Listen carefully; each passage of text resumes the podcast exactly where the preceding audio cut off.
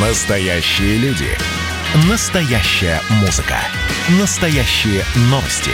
Радио «Комсомольская правда». Радио про настоящее.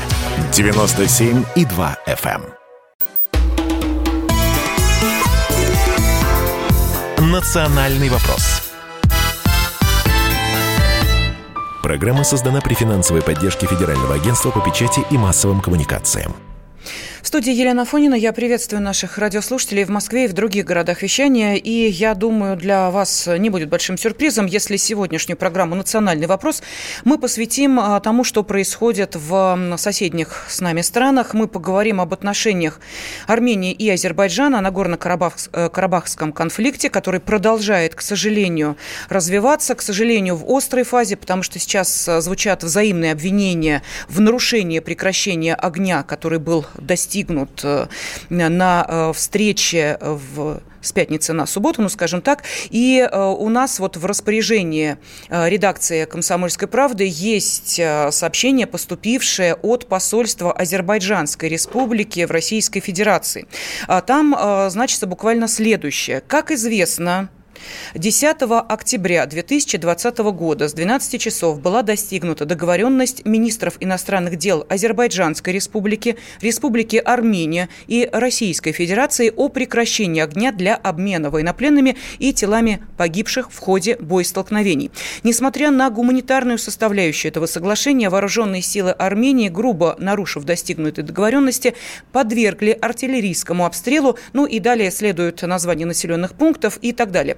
В связи с этим Министерство иностранных дел Азербайджанской республики сделало официальное заявление, в котором говорится, что обстрел мирных жителей и городов после договоренности о прекращении огня является еще одним ярким, вопиющим примером безответственности, а призывы к прекращению огня со стороны руководства Армении ничем иным, как лицемерием и попыткой выиграть время. Еще раз говорю, это э, официальное сообщение, поступившее в редакцию радиостанции «Комсомольская правда» из посольства Азербайджанской республики в Российской Федерации. Федерации. В свою очередь, Армения обвиняет в нарушении перемирия Азербайджан. А, в Нагорно-Карабахской республике непризнанной также говорят о том, что этой ночью были продолжены обстрелы и а, прилагают а, к этому фото и видео отчеты. Давайте попробуем в этой ситуации разобраться и возможно ли сейчас снять напряженность и добиться мирного разрешения этой ситуации. Вот об этом сегодня мы говорим с политологом Владимиром Хомяковым. Владимир Евгеньевич, здравствуйте. Добрый день. И экспертом по странам э, СНГ Андреем Суздальцевым. Андрей Иванович, приветствую вас. Здравствуйте. Добрый день. Здравствуйте. Да, ну вот э, давайте мы начнем, наверное, с э, того, что э, явилось действительно достаточно важным событием. Переговоры трех министров иностранных дел России, Азербайджана и Армении о прекращении войны в Карабахе длились больше 10 часов. Четыре пункта этих договоренностей были достигнуты. Какие именно? Давайте просто освежим сейчас в памяти для наших радиослушателей, что сказал по итогам этих переговоров министр иностранных дел нашей страны Сергей Лавров? Ну, очень порадовало то, что все соглашение было подписано, а то, что вот с обеда в субботу уже прошедшие должны были вступить в силу очень прекращение огня. Причем никаких условий не выдвигалось, никакой, никакой сторон. Это большое достижение, это первое. Второе, конечно, учитывалось то, что этот гуманитарный вопрос о обмене пленными и возникшими в условиях боев, и, конечно, погибших, которых тоже есть. Необходимо их передать земле. Ну и очень главное, я считал бы достижением, то, что стороны согласились вступить э, такие переговоры по существу. Имеется в виду то, что не просто решить проблемы вот э, текущего перемирия, там какие-то передачи коридоров гуманитарные, передачи тел, людей, а именно сесть за стол переговоров и, и начать, что называется, с нуля. Андрей Иванович, Дело прошу прощения, давайте мы все-таки послушаем э, главу МИДа нашей страны Сергея Лаврова, а потом продолжим. Стороны согласились о ниже следующих шагах. Первое. Объявляется о прекращении огня с 12 часов нуля минут 10 октября 2020 года в гуманитарных целях для обмена военнопленными и другими удерживаемыми лицами и телами погибших при посредничестве и в соответствии с критериями Международного комитета Красного Креста. Второе. Конкретные параметры режима прекращения огня будут согласованы дополнительно. Третье. Азербайджанская республика, Республика Армения при посредничестве сопредседателей Минской группы ОБСЕ на основе базовых принципов урегулирования приступают к субстантивным переговорам с целью скорейшего достижения мирного урегулирования. Но мы видим, да, что ситуация все-таки развивается не так, как прописано в этих соглашениях. Ведь э, так, Владимир Евгеньевич? Э, но это совершенно естественно для э, такого формата конфликта. Давайте вспомним Донбасс. Там тоже периодически идут обвинения друг друга в обстрелах и в нарушении всех ранее достигнутых договоренностей. Тем не менее, это был существенный шаг, эти сами, сам факт этих переговоров, именно в этом формате был существенным шагом именно со стороны России – я все-таки, извините меня, у нас национальный вопрос, поэтому я прежде всего говорю об интересах России в этой ситуации. Россия традиционно считает Закавказье сферой своих э, политических интересов. Это еще было со времен империи, как вы знаете. Изначально в Закавказье боролись между собой два имперских центра э, Иран, Персия и Азербайджан. Э, потом пришла Россия, уж извините, пожалуйста, выгнала их обоих. Э, и с тех пор это зона влияния России. Э, так вот, э, было несколько возможных форматов прекращения огня. По крайней мере, предлагалось несколько форматов. Один вариант вот такой. Россия призвала, призвала к себе представителей Азербайджана и Армении, посадила их за стол переговоров и, ну, давайте честно, заставила их договариваться. Э, был, и, были другие варианты. Не будем забывать, что э, были здесь и другие интересанты этого процесса, а именно Турция, а именно Иран, а именно Запад. Вот. И предлагалось, например, посадить, э, договориться между собой России и Турцией. Вот. Но в этом случае э, Россия э, ну, скажем так, получала э, нового геополитического игрока в Закавказье. Был вариант договориться между собой России, Турцией и Ираном, но в этом случае оставался Запад за бортом. А Запад вообще предлагал э, некоего третьего посредника, ну, например, Казахстан, у которого прекрасные отношения и с э, значит, э, Турцией и с Россией. Вот. Но совершенно понятно было, что в этом случае за спиной стояли бы ЕС и Запад, а Россия э, была бы как бы вне игры. Вот. Нас эти варианты все не устраивали, поэтому я лично рассматриваю сам факт переговоров в Москве как большую дипломатическую победу. Но вот смотрите, э, сегодня стало известно о том, что президент Азербайджана Ильхам Алиев э, предложил ввести в состав э, стран-посредников, mm-hmm. а это еще раз напомним, Россия, США, Франция, Турцию. Андрей Иванович, пожалуйста, как вы считаете, может быть, действительно четвертого игрока, уж коль он всем ясен, всем виден и абсолютно очевиден, добавите в эти переговоры? Треугольник э, Баку, Иван, Москва, конечно, не оставлял места Турции в этом процессе. Э, она рвалась сюда. В общем-то, все заявления э, Эрдогана перед этим были более жесткие, более непреклонные, чем выступление президента Алиева. Э, обратите внимание, первое, что сделал после подписания соглашения Алиев, он напомнил, что да, согласился, что на территории Азербайджана присутствует турецкая авиация. Формально для участия Э, в учениях. То, что Премия не заработала в полной мере, это в большей степени реакция Турции, что она стала за бортом. Она стимулирует Азербайджан вот, по этим попыткам прорваться в сторону Гадрута, вот, э, провести, э, не закончить эти боевые действия. То есть Турция буквально рвется за стол она хочет стать субъектом политики в Закавказье на постсоветском пространстве. Не забывайте, что Турция влияние определенное сохранилось и в. Угу. Да, пожалуйста. Я бы не сказал, что интересы Турции ограничиваются только одним Карабахом, вообще зоной Карабахского конфликта. Я полагаю, что это только эпизод в реализации большого пантюркистского проекта, который э, проходит, проводится э, Раджепом Эрдоганом э, в рамках, э, ну, скажем так, теории неоосманизма, которая была запущена давно и оформлена как идеологическое течение. Э, в 2014 э, году был такой Ахмад Дават Аглу, который был э, премьер-министром Турции. Он это дело обосновал, кстати, он же э, виновник э, сбитого российского самолета турецкими, турецкой авиацией, как вы помните, после чего он вынужден был идти в отставку. Так вот, э, именно с тех пор тянется идея э, возрождения Оттоманской империи, по сути, э, в прежних ее границах за счет создания союза всех тюр, тюркоговорящих государств. Но, знаете, тюркское единство, это я, я лично без иронии это, эти слова произносить не могу, поскольку в тюрки включают ну, буквально всех, от значит, наших народов Поволжья до бурят, то есть людей, которые различаются не только, э, так сказать, ну, в этническом плане, не только в культурном плане, но и в религиозном плане. Бурят все-таки буддисты, извините меня, а чуваши те же христиане. Э, но они различаются даже в этническом, э, в расовом плане, простите. Есть монголоиды, есть европеоиды, есть все.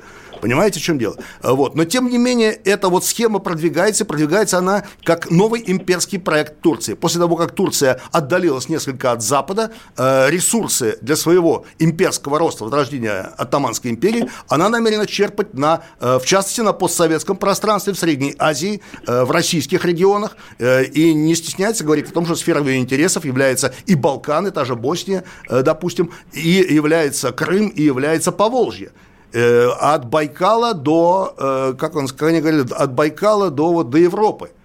Вот. Это все, так сказать, турец, сфера турецких интересов, что нам, естественно, нравиться не может. Потому что, извините меня, империя должна прежде всего э, гарантировать э, свое, во-первых, э, имперское пространство, а во-вторых, интересы свои на сопредельных территориях, которые считает своей, своими жизненными интересами. Это единственный допустимый путь для России, иначе ее задвинут в разряд, ну, скажем так, региональных держав, а то и вообще второстепенных держав.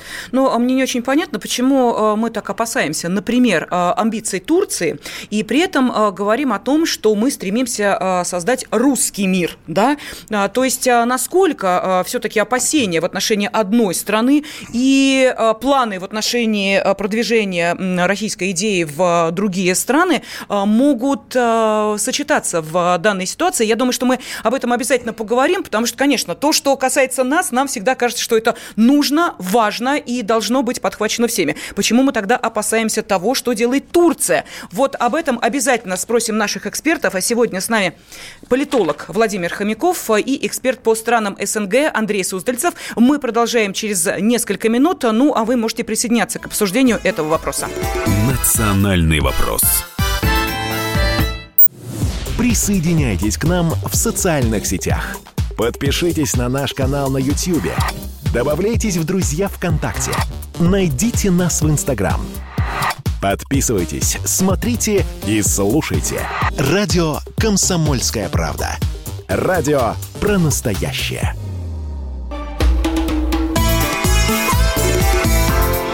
Национальный вопрос. Мы обсуждаем ситуацию в Нагорном Карабахе, отношения Армении и Азербайджана и интересы России, в чем они заключаются, и то, что э, нет альтернативы мирному решению этого вопроса, было заявлено уже на всех уровнях. Именно поэтому, э, когда были достигнуты очередные договоренности на встрече трех министров иностранных дел России, Азербайджана и Армении, то это поприветствовали э, ну, практически все в разных уголках страны, все организации, все общественные деятели выступили именно за этот сценарий развития событий. Но, к сожалению, смотрим информсводки и видим, э, что, эм, например, Министерство обороны Армении сообщило о гибели еще 25 военнослужащих армии непризнанной Нагорно-Карабахской республики в ходе боев с азербайджанскими вооруженными силами. В самом Азербайджане э, заявляют о том, что э, были проведены ночные обстрелы, в частности, обстрел Гянджи, и не могут Э, после этого говорить о том, что перемирие сохраняется. А, ну и э, помощник э, президента Азербайджана Хикмет Гаджиев выступил с утверждением, что армянские вооруженные силы применили ракетную систему «Точку У» для удара по городу Гянджи, в результате которого погибли 9 человек. В свою очередь, официальный представитель Минобороны Армении Арцун Аванесян выступил с утверждением, что командные пункты вооруженных сил Турции координируют удары азербайджанских беспилотных летательных аппаратов по мирным жителям и гражданской инфраструктуре непризнанной Нагорно-Карабахской республики. А, о том, а, как развиваются события, рассказал специальный корреспондент «Комсомольской правды» Александр Коц. Минувшей ночью Степанакерт, несмотря на объявленное перемирие, снова сотрясали взрывы. Около двух часов ночи город был накрыт реактивной системой залпового огня «Смерч». Разрывы слышались в центре города. Между тем продолжает развиваться ситуация вокруг города Гадрут на Южном фронте. Два дня назад президент Азербайджана Ильхам Алиев заявил о том, что этот город контролируется армией Азербайджана. Однако вторые сутки там уже продолжается серьезная спецоперация, в ходе ходе которой силы Нагорного Карабаха пытаются выдавить из этого города диверсантов. Около 200 человек, как говорят, принадлежность их не установлена, но среди них есть, э, возможно, сирийцы. Около 200 человек эти зашли в город и попытались э, поднять там флаг Азербайджана в центре города, однако сделать им это не удалось. После этого завязались тяжелые городские бои, и вот э, на сегодня я только что оттуда вернулся. Всех этих диверсантов выдавили э, в горы, часть удалось уничтожить, и сейчас идет спецоперация по их поиску и нейтрализации в горах. Александр Коц, Комсомольская правда, Степанакерт, Нагорный Карабах. Ситуацию в Нагорном Карабахе мы обсуждаем с политологом Владимиром Хомяковым и экспертом по странам СНГ Андреем Суздальцевым. Владимир Генч, Андрей Иванович, ну вот э, давайте мы вернемся к той теме, которую я затронула. Почему притязание Турции на создание э, некоего э, общего, единого пространства тюркских народов мы воспринимаем как посягательство на наши интересы, но при этом сами придерживаемся идеи русского мира, которой, например, очень активно сопротивляется Украина? Ну вот вы знаете... Э... Так, мне это не нравится. Андрей Иванович. Я не знаю, а зачем мне позвали сюда? Для того, чтобы обсуждать эти вопросы, но поскольку у нас достаточно э, ограниченное количество времени и вопросов много, мы их ну, обсуждаем попеременно. Андрей Иванович, э, секундочку. Я дала слово Владимиру Генчу, дальше э, предоставлю слово вам. Пожалуйста, Владимир если, если позволите, я очень кратко скажу. Э, так вот, э, поскольку и Россия, и э, Турция являются исторически имперскими центрами, а таких центров всего в мире очень немного, я вам скажу, и вот тот самый многополярный мир, который нам, так сказать, пророчат, он будет формироваться вокруг этих самых цивилизационных центров. Вот. Россия и Турция соперничают давно, и как только они, так сказать, выходили на уровень имперского строительства, они начинали сталкиваться между собой. Что же касается Украины, которую вы упомянули, то давайте вспомним что исторически э, границы вот этой Османской империи, Атаманской империи э, времен расцвета, они на юге простирались до Египта и Туниса, на западе простирались до Балкан. Ну, вот у Вены тур, турок остановили, а, извините меня, Подолье и Волынь на Украине, а не только Крым. Э, турки тоже считали своими. Граница дошла по Днепру. Был такой период в нашей истории. Извините. Пожалуйста, Андрей Иванович, теперь вам слово. Я хотел сказать, что, конечно, можно обращаться, это все-таки две идеологии. Паносманизм, конечно, это возвращение э, формата Османской империи ну, на новой основе, конечно, новой основе, конечно. которая существует сейчас. Все-таки Турция все равно пока сохраняется сельское государство. Хотя, конечно, при Эрдогане там есть мусульманские тенденции. Это раз по поводу тюркского пространства. Эта идея дважды, э, сказать, была на вооружение правящем экране Турции. Первый раз, когда она вошла в Первую мировую войну, в общем-то, второй раз, э, когда распался Советский Союз. И мы помним, в 90-е годы, вот коллега тоже не даст соврать, как быстро Турки, Турция проявила себя вот э, за Кавказе, появилась в Центральной Азии, появились центры влияния у них там, в общем-то. И как-то вот это в 90-е годы, 90-е годы очень быстро нарастало. Но ну, надорвались.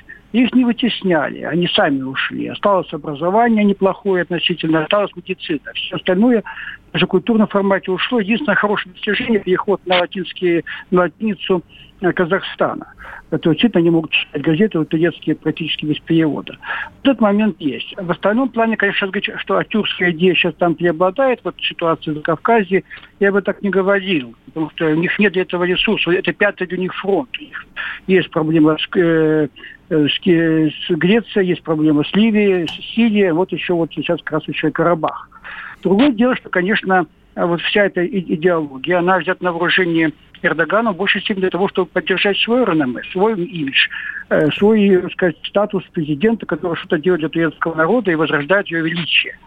На самом деле, конечно, это выливается в такие вот участия в конфликтах, либо конфликтах по периметру Турции, ну, включая вот на Горном Карабахе. Не надо преувеличивать этот, этот вот момент, империя, не империя. Мы понимаем, что никакого имперства сейчас нет, и Турция империю э, построить, может быть, хотела бы, но она пока это сделать не в силах. Вот это и не очень-то получается и вот и здесь с Карабахом. Но обращаю внимание еще раз, что то, что действительно министр иностранных дел Турции говорит совершенно невероятные вещи там, о эвакуации армянских войск, но фактически объявляет э, геноцид э, проживающих в Карабахе армянского населения. То есть он действует гораздо более решительно, более жестче, чем, допустим, тот же официальный план. Хотите поспорить? Да, я хотел бы поспорить, возразить точнее, не, э, не возразить, а даже, пожалуй, дополнить. Угу. Я бы не, не был так категоричен, говоря, что э, все ограничивается какими-то локальными конфликтами по границам Турции, скажем, там, э, ну, по границам империи атаманской, угу. естественно, типа в Ливии, типа в Сирии, которые входили в эту империю, или э, в Закавказье, которая тоже в него входила. Одно время э, все гораздо серьезнее. Идет э, очень серьезный проект, который э, Эрдоган реализует, невзирая ни на какие потери, в том числе значит, репутационные. Во-первых, создан Тюркский совет, так называемый. Азербайджан и Средняя Азия, кроме Туркмении, все страны входят. А в его совете, так, на минуточку, э, совет президентов, совет министров иностранных дел, совет государственных деятелей наиболее влиятельных. Это, знаете, такая помесь Евросоюза и масонской ложи. Э, вот. Создана парламентская ассамблея тюркоязычных стран, тоже полный аналог Евросоюза. Со- проводится саммит государств тюркских народов на регулярной основе. И, наконец, работает такое очень серьезное министерство пропаганды, как агентство тюркского сотрудничества и развития. А это образовательные программы, э, которые в правильном контексте uh-huh. дают историю Турции и которые внедряются во все, э, так сказать, тюркоязычные, как они считают, страны. Это создание филиалов турецких университетов на этих территориях. Это э, за 20 лет роздано 30 тысяч стипендий э, именно э, студентам из окрестных стран которые э, именно, именно тех тюркских, тюркских народов. И эти люди фактически уже считаются грантополучателями, по-нашему говоря, да, иностранными агентами. А, вот. И, наконец, а, есть такие очень серьезные основания, по крайней мере, несколько, некоторые эксперты некоторые информационные агентства утверждают, что полным ходом создаются турками ну, своеобразное тюркское НАТО евразийские вооруженные силы. И вполне возможно, что конфликт в, в Нагорном Карабахе был устроен Турцией, ну, Азербайджан, понятно, в данном случае ведомый, э, именно для того, чтобы основать необходимость появления вот такого тюркского НАТО, э, я это не исключаю. Ну и чтобы оторвать Карабах от России, потому что, э, когда началась э, война, Россия подавалась как ст- сторонник, так сказать, Армении, и, соответственно, даже на митингах в Азербайджане звучали впервые, кстати, давно не такие не звучали, э, со времен Бакинского погрома 90-го года, может быть, они звучали лозунги типа «враги тюрок» – это русские, персы и армяне. Армяне, заметьте, только третьи. Андрей Иванович, пожалуйста, ваш комментарий. Я очень быстро э, скажу, что я очень благодарен, то, что коллега назвал все эти организации. Ну, надо поучиться, конечно. Вот, э, вот так надо продвигаться в той области, где у них очень близкий, почти единый язык. В общем, так и надо собирать людей, тогда диалоговые площадки это могли бы в славянском мире конечно. Это вот то, что мы не дорабатываем. Но сказать так, что это уже играет какую-то политическую роль. Вы знаете, у нас э, такие есть зонтичные организации, там, типа, как допустим, Лига арабских стран, там, э, сказать, э, Африканский союз и так далее, которые, в общем-то, при всей своей статусности оказывается пока не успеем, ну, не, не, применимы современным реалиям. Э, я бы не считал бы то, что вот э, эта вот работа по этим диалоговым площадкам является возрождением империи все-таки империя у нас э, ассоциируется с другими функциями, другими понятиями, другими действиями стран, которые пытаются это сделать. То, что Эрдоган ввязывается во все конфликты вокруг, это, конечно, говорит о том, что э, обычно мы читаем так, как политологи, что это очень признак того, что ситуация внутри страны не очень стабильная. Маленькие, небольшие такие вот не связанные непосредственно с границами локальные войны, удачные, сказать, победоносные – не сказать, что мы там добились успеха, и даже вот великую державу, там, э, соседствует с нами, там, с которой мы воевали 12 раз, мы как-то осадили. Это для него, конечно, необходимо. То, что такие идеологические вещи есть, и пишутся диссертации, я, я оппонировал статью такую однажды, э, в общем-то, то есть там готовятся и книги об этом, это, пропаганда этого идет без сомнения. Угу. Спасибо. Эксперт по странам СНГ Андрей Суздальцев был с нами на связи. Андрей Иванович, спасибо за то, что приняли участие в программе «Национальный вопрос». Ну а в студии остается политолог Владимир Хомяков. Мы продолжим через несколько минут. «Национальный вопрос». Георгий Бофт. Политолог, журналист, магистр Колумбийского университета, обладатель премии «Золотое перо России» и ведущий радио «Комсомольская правда». Авторскую программу Георгия Георгиевича «Бофт знает». Слушайте каждый четверг в 17.00 по московскому времени. А что такое деньги по сравнению с большой геополитикой? Мы денег тут не считаем.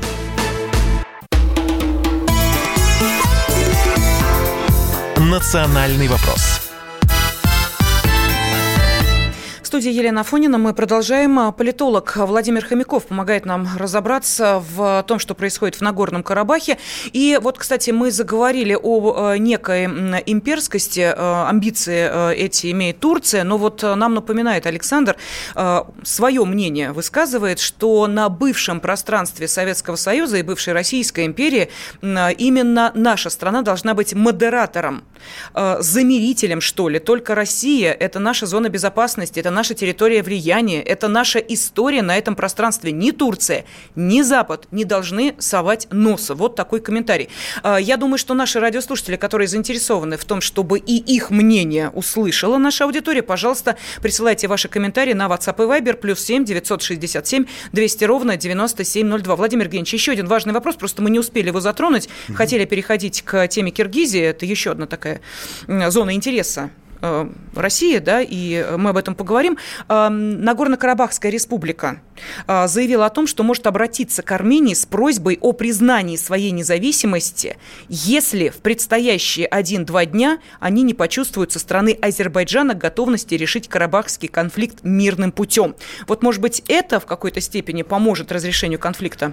Может быть и поможет, а может быть и обострить конфликт. Дело в том, что э, вот изначально все э, вот, э, скажем так, отношения вокруг карабахской тематики строились на основе э, так называемых мадридских принципов 2007 года. Именно тогда была создана Минская группа э, ОБСЕ, которая, собственно, и явился инициатором э, мирного процесса на сей раз.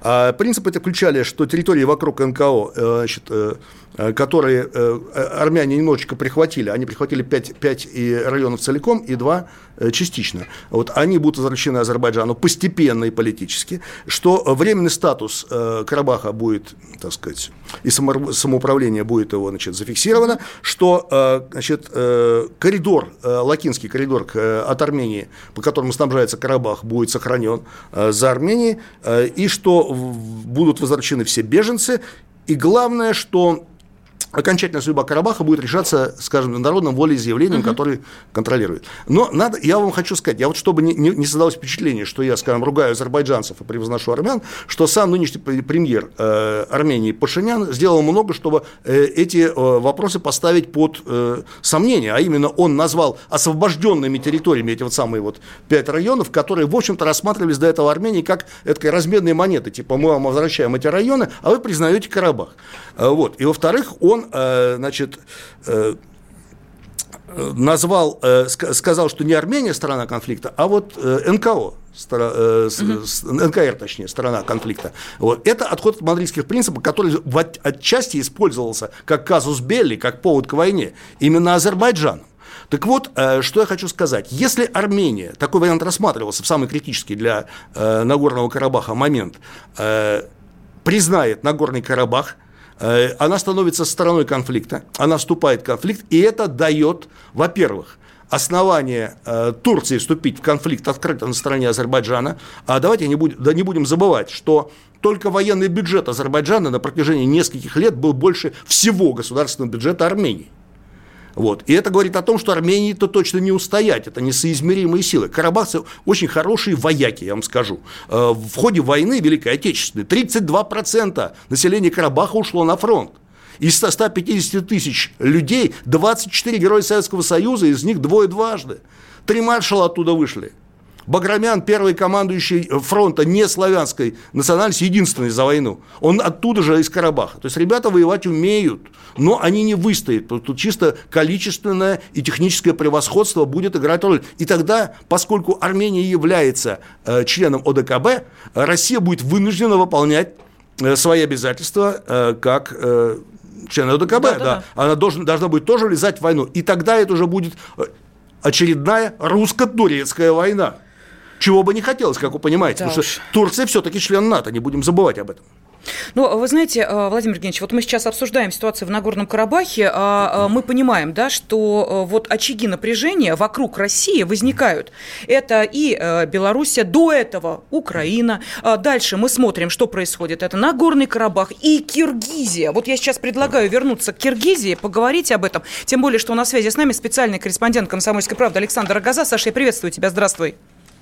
Добрый день. Да, ну вот в Киргизии, э, по крайней мере, сейчас э, утром поступали э, сообщения о том, что в Бишкеке ночь прошла спокойно, без происшествий. За нарушение комендантского часа никто задержан не был, хотя это достаточно странно, поскольку на всю ночь праздновали сторонники нового премьер-министра Киргизии его избрание. И сам, собственно, Садыр Жапаров, который был утвержден в должности премьера страны, заявил о том, что президент Киргизии Киргизии должен будет в течение двух-трех дней э, э, подписать заявление об отставке. То есть политическая коллизия продолжается, а вот сказывается ли она на населении? Я сейчас говорю именно о русских. А, Саш, ты э, еще раз напомню, да, вот той части нашей аудитории, которая должна понимать, почему именно спецкор комсомольской правды Александр Рогоза по этой теме дает комментарии. Саша и родился в Киргизии, и достаточно долго там жил. Что касаемо русских, есть ли какое-то на них давление? Возникает ли русский вопрос в этом конфликте? Но пока об этом э, речи не идет, Джапаров, э, одно из первых его заявлений, он сказал, что будут продолжать партнерские отношения с Россией, но а, во всей его программе это пока еще там такие абсолютно, э, как сказать, одна вода в этих заявлениях, никакой конкретики. А что касается русского населения, тут, возможно, для самих русских э, облегчается эта ситуация тем, что русские вообще даже в политике не конкурируют с э, местным населением. Да и, собственно, все политические процессы, они мононациональны. То есть, э, кроме кыргызов, в распределении должностей вышестоящих там никто не участвует. Я уже об этом говорил, из 120 депутатов парламента только три имеют славянские корни, хотя русских ну, несоизмеримо больше доля русского, русского населения по-прежнему в Киргизии.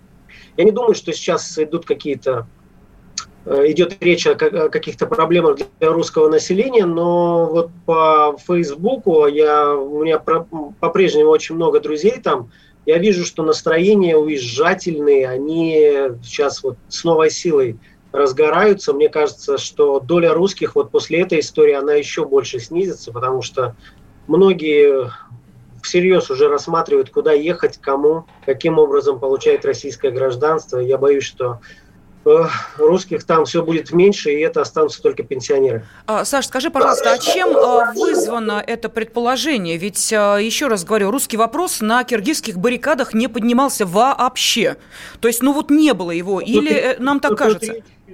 Тут, тут речь не о русском вопросе, а, а о вопросе стабильности страны. То есть патологическая вот эта без власти, каждые несколько лет люди захватывают дом правительства, начинается откат. Ну, просто для того, чтобы понимать, приходят новые люди, они расставляют по всем постам э, родственников, то есть клан один захватывает э, верхушку этой пищевой цепи, цепочки, и э, вся страна, э, то есть передел происходит во всех сферах.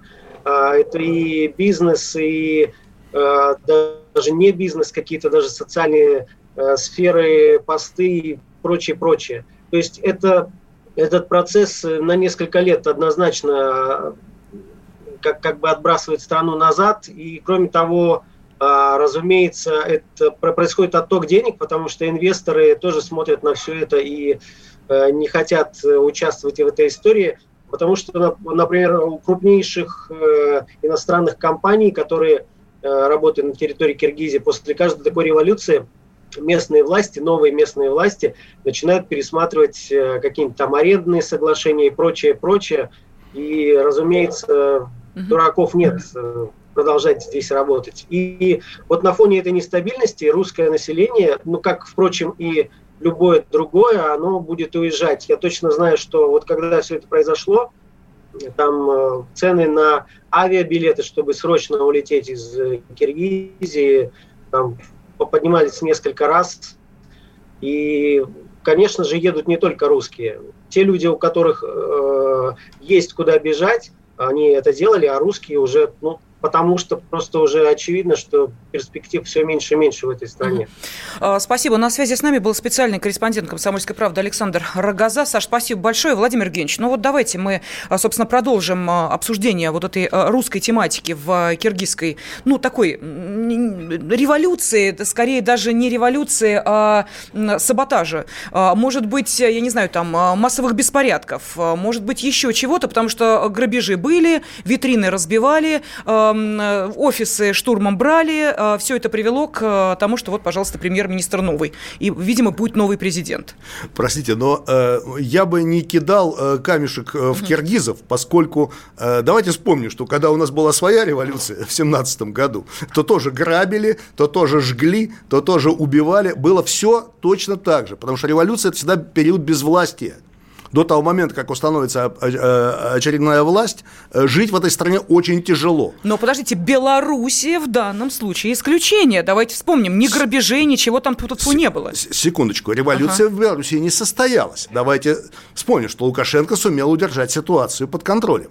Э, Женбеков э, не сумел ее удержать под контролем, это совершенно очевидно, и он сам в этом виноват. Э, но вот я сейчас скажу, в свое время был такой, знаете, анекдот про французов, что три француза – это всегда буржуазная революция. Так вот, он теперь должен звучать так, три киргиза – это тюльпановая революция. У них уже было три тюльпановые революции, если кто забыл. Значит, в 2005 году изгнали президента Акаева, который был северянин. Там ведь северные кланы и южные кланы соперничают. Поставили южанина Бакиева, которого изгнали в 2000 2010 году, в ходе второй э, тюльпановой революции. Потом два, там, полтора года правило Временное правительство поставили а, значит, опять... Э, значит, Владимир Ильич, давайте продолжим после небольшой паузы, прошу прощения. Национальный вопрос.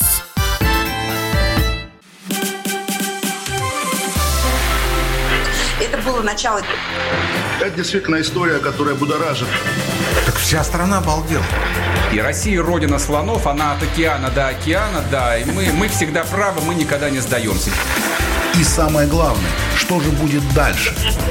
Комсомольская правда. Это радио.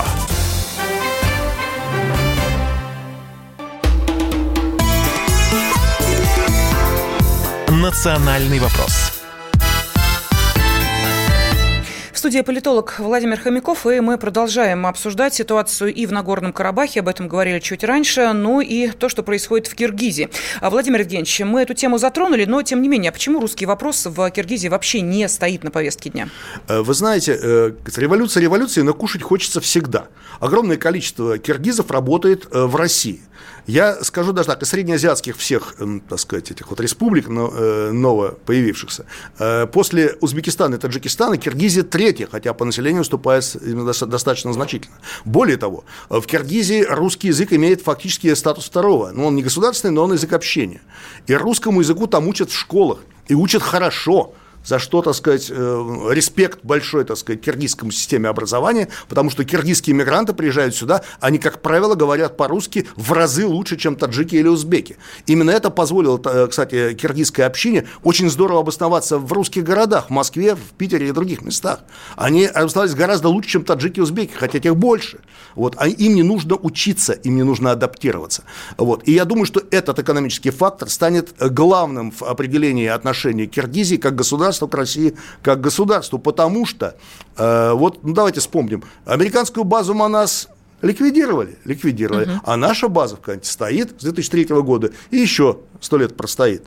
Э, дело в том, что отношения с Россией, они у э, киргизов э, очень стабильные. Россия нужна им как баланс, потому что рядом, во-первых, э, так сказать, турки с юга, которые очень хотят, ну, в смысле, не с юга, а с, э, запада, которые очень хотят их скушать в свой э, турецкий союз, э, тюркский союз. Во-вторых, Китай неподалеку, не будем забывать, а у него ко всем кочевым народам тюркским отношение, скажем так, еще с, э, с до нашей эры очень такое негативное. Вот, очень непро, непросто он, так сказать, э, к ним относится. Вот. И и Россия в этом плане является, ну, в общем-то, хорошим э, противовесом этим силам. А киргизы, кстати, так балансируют сейчас между всеми. Но с Россией лучше, поэтому я даже э, хочу поправить немного нашего, э, э вашего, извините, корреспондента. Э, э, когда говорят о том, что сказал Жапаров, он сказал, что Россия не просто, э, так сказать, партнер и друг, он главный стратегический партнер. А это дорогого стоит. Главный. Не Турция, не Запад, Россия. Так что я думаю, что у русских проблемы именно вот как совершенно правильно сказано было по поводу нестабильности. Ведь если, допустим, вспомнить бакинский погром в Азербайджане том же 90-го года, где начали резни армян, а окончили резни русских и вводом войск, вот, то кроме Баку нигде погромов не было. Но русских две трети уехало именно из-за нестабильности, потому что они боялись, завтра будут убивать их. Я э, не думаю, просто в революцию жить всегда трудно. Понимаете, то, что у нас, э, извините меня, э, после революции 17 года там 2 миллиона всего сбежало из-за политических мотивов, э, а не сбежало 10 миллионов, единственное, что тогда самолеты не летали в Европу, и трудно было с авиационными билетами. Вот. Вы знаете, Владимир Евгеньевич, вот вы сейчас э, говорите об отношениях э, Киргизии и России, а я э, смотрю вот как бы чуть-чуть вперед. 1 ноября выборы президента Молдавии. Мы понимаем, республика эм, парламентская, президент, ну, не самая, наверное, ключевая фигура в политике, но, тем не менее, к этим выборам уже сейчас внимание достаточно такое пристальное. Потому что мы понимаем, да, вот мы говорим про этот очаг напряженности вокруг нашей страны. Вот если еще в Молдавии что-то произойдет, я не знаю, мы выдержим это или нет. Вот как вы считаете? И вообще, что там происходит с выборами? Там же кандидатура появилась. Женское лицо в политике опять. Э, ну, опять-таки, это не новая технология. Mm-hmm. Давайте э, все-таки присмотрим. Знаете, если э, падает с обрыва один олень стада, потом второй, потом третий, то это уже тенденция, как сказал мудрый Чукча. Вот. Так вот, э, женское лицо в политике – это тенденция. Началось это э, с э, позитивного опыта, когда двинули вперед э, госпожу Тимошенко на Украине, и она чуть было не стала президентом. Э, потом это было в Белоруссии, где, значит, э, Домохозяйка, домох... Тихановская, домохозяйка конечно. Тихановская, взяв 15 тысяч, э, как сейчас выясняется, у значит, э, Лукашенко на жизнь эмигрировала, да, под охраной, да, вот он сейчас об этом говорит, кстати, Лукашенко. А он ей помог уехать, чтобы с ней ничего там не слышать, чтобы ее так сакральные жертвы не принесли. Угу. Женщина очень удобная сакральная жертва вообще для любой революции. А любой революции, так сказать, нужны жертвы, понимаете, вот, и вот это вот э, э, дама из Молдавии. Майя Санду. Майя Санду, да. Кстати, я хочу напомнить, кто она такая вообще по происхождению. Она закончила, по поводу, помимо нашего образования, закончила Гарвард и работала в филиале Всемирного банка у нас. То есть это однозначно прозападный человек, однозначно евроинтегратор. Э, то есть э, человек полностью идентичный тем людям, которые пришли сегодня к власти э, на Украине. Вот. И э, налицо попытка просто, так сказать, э, превратить, ну, по возможности с меньшей крови, естественно, Молдавию э, в Украину, то есть перенаправить ее на Запад, который может, как надеяться, у молдаван же тоже есть свой пунктик, это Приднестровье. Угу, Возможно, угу. он поможет решить им проблему с Приднестровьем, которую они очень хотят задавить. Вот, но не могут. Вы знаете, я вот вспоминаю, что э, когда Дадон стал президентом, э, первое, что он делал, он как раз пытался вот эту приднестровскую тему немножечко каким-то образом э, перевести уже в более нормальное правовое русло. У него как-то, вот мы видим по шагам его президентства, это не очень получилось. А парламент категорически, значит, вставляет палки в колеса президенту Дадону, то есть это два разнонаправленных вектора жизни одной страны. Вот если, ну, представим себе, да, происходит то, что Майя Майя Санду становится президентом Молдавии. Что происходит со страной дальше? Если э, Майя Санду становится президентом Молдавии, я думаю, что э, будет очень серьезный и резкий разворот, во-первых, в сторону э, вступления в европейские экономические структуры, вхождения туда, куда еще не вошли. То есть мы очень хотим туда. И окончательное угробление и приватизация остатков молдавской промышленности. Давайте не будем забывать, что основная промышленность была все-таки в Приднестровье. Именно этим объясняется желание такое настойчивое его вернуть. Вот. Во-вторых, будет резкое обострение на э, Приднестровском, э, так сказать, фронте, скажем mm-hmm. так. Э, вот. И э, если, ну, ну, если побеждает Дадон, то в соответствии с той же самой технологией на другой день должны начаться э, митинги по поводу неправильно проведенных выборов. Это, тоже, это тоже можно практически гарантировать. Вот. Если, э, причем, э, как, как бы честно они не проводились, я не сравниваю с Киргизией, угу. где, извините меня, 12,5% не проголосовали северян именно, потому что было дистанционное голосование вот, с подтасовками, и э, некие миллиардеры закупали, так сказать, десятками тысяч голоса избирателей в сельских районах. Вот. Но здесь-то, извините меня, пожалуйста, борьба идет реальная, и Дадон, если выиграет, он будет большой молодец и герой. Я его не идеализирую, но все-таки это для России, я считаю, лучший вариант. Спасибо. С нами в студии был политолог Владимир Хомяков. Мы обсудили Нагорно-Карабахский конфликт, Киргизию и даже затронули предстоящие выборы президента Молдавии. Спасибо. Спасибо. Национальный вопрос. Программа создана при финансовой поддержке Федерального агентства по печати и массовым коммуникациям.